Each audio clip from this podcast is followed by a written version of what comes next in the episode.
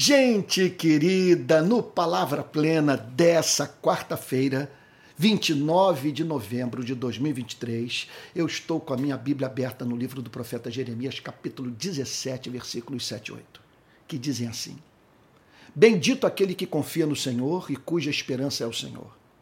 Porque ele é como a árvore plantada junto às águas, que estende as suas raízes para o ribeiro e não receia quando vem um calor porque as suas folhas ficam verdes.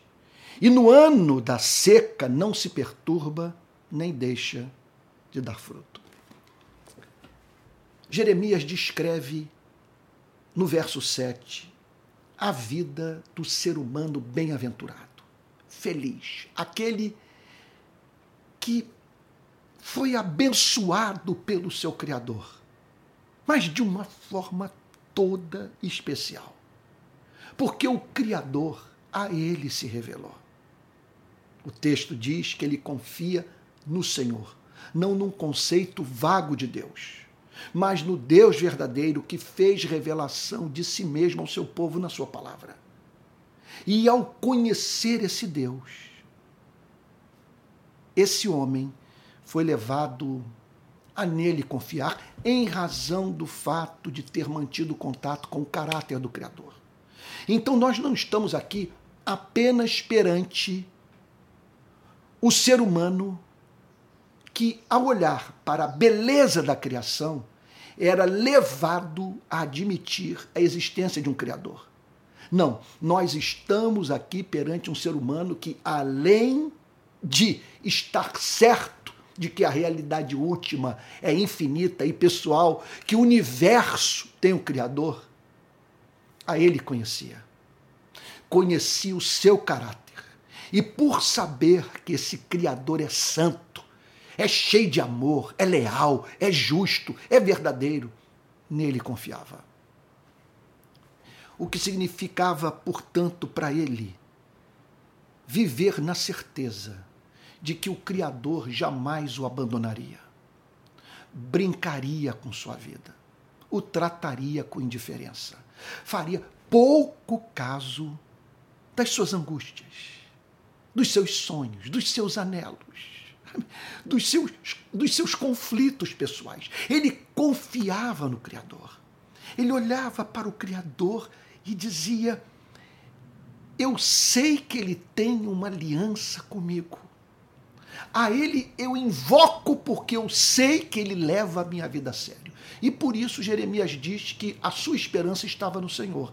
Ele lançava um olhar prospectivo sobre a vida e era levado, portanto, a esperar o melhor do futuro, por estar absolutamente certo de que esse Deus não o abandonaria jamais.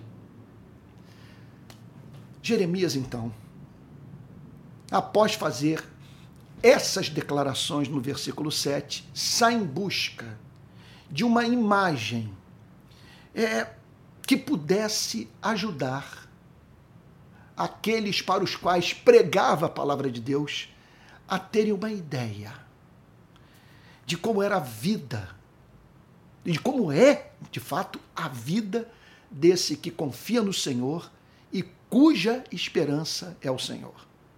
Então ele não encontrou imagem melhor do que essa, porque ele é como a árvore.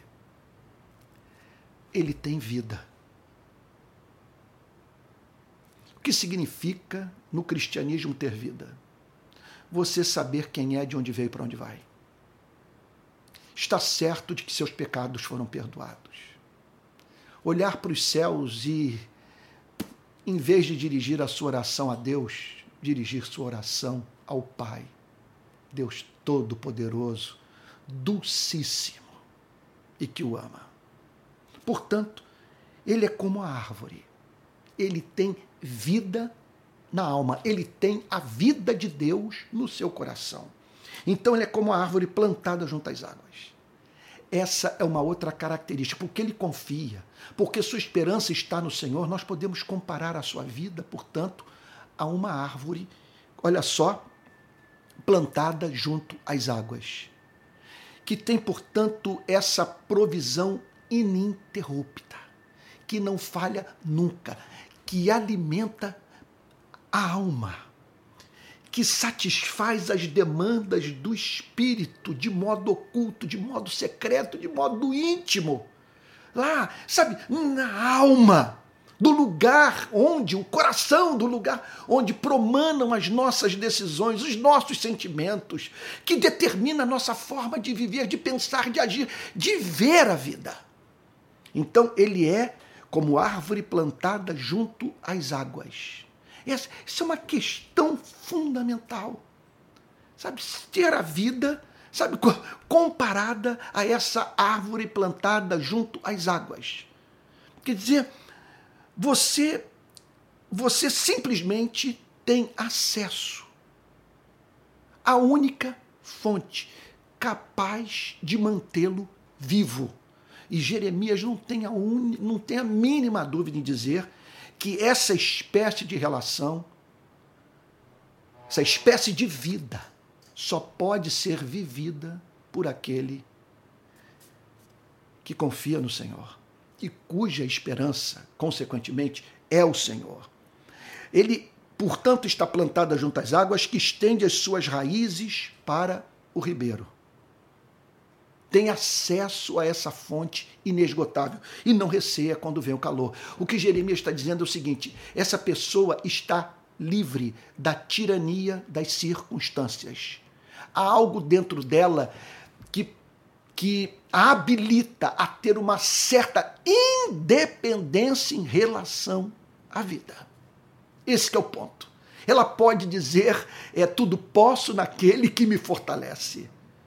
Aprendi a viver contente em toda e qualquer circunstância. Então, é, é, veja, ela está, portanto, pela graça de Deus, é, habilitada a também, em tudo, dar graças, porque em tudo ser capaz de divisar a bondade de Deus na sua vida. Ela, ela, ela entende o seguinte: que onde quer que a providência divina é, a tenha colocado, ali é o lugar da bênção, ali é o lugar do encontro. Ela não quer estar em nenhum outro canto do universo, sabe? Que não seja aquele que foi designado por Deus para a sua vida. E ali, portanto, ela espera ter esse acesso à comunhão mais íntima com esse ribeiro, com essa fonte perene de água viva. Então ele estende suas raízes para o ribeiro, não receia quando vem o calor, porque as suas folhas permanecem verde e no ano da permanecem verdes, perdão, e no ano da seca não se perturba nem deixa de dar fruto. Não deixa de cumprir a sua finalidade, que é dar fruto. Isso que é encantador. Porque ela tem acesso a, a fonte de vida, ela cumpre a sua finalidade. Quem mantém contato com ela é abençoado. Ela tem vida. Repito, ela tem uma certa, ela tem uma independência. Eu digo certa independência em relação à vida, porque é claro, nós dependemos da providência divina. Nós dependemos daquilo que Deus decreta para as nossas vidas. E nós estamos certos de que aquilo que Ele decreta e haverá de decretar está em plena conformidade ao seu amor, de modo que Ele não permitirá, entre outras coisas, que passemos por provação que não sejamos capazes de suportar. Louvado, exaltado seja o seu nome. Então a graça dele é suficiente para você e para mim. E a maravilha é essa. Como estamos felizes, como confiamos nele, nós somos livres para servir e amar. Sabe, nossa vida dá fruto. Quem tem contato conosco volta para casa abençoado, dizendo para si mesmo: Eu nunca fui tratado com tanta dignidade. O encontro com esse cristão me fez bem, me levou a ter sede de Deus. Esse é o chamado de Deus para a sua e para a minha vida. Que Deus o abençoe muito, em nome de Jesus.